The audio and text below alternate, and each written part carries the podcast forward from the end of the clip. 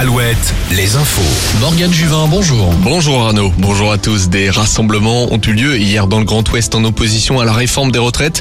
6000 personnes se sont retrouvées à Brest et à Nantes, plus de 2000 à Limoges et Lannion, 1600 à Angers. Demain, les députés se prononceront sur les deux motions de censure à l'Assemblée nationale. Demain à 16h, à la clé, l'opportunité d'abandonner la loi sur cette réforme. Le risque d'une dissolution de l'Assemblée nationale est aussi en jeu.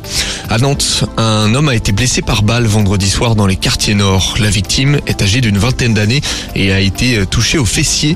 Il s'était réfugié dans un appartement après les coups de feu peu avant 23 heures. Son pronostic vital n'est pas engagé. On passe au journal des sports.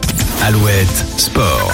Et toujours pas de réaction en Ligue 1 de la part d'Angesco. Nouvelle défaite hier à Lens, la 21e de cette saison.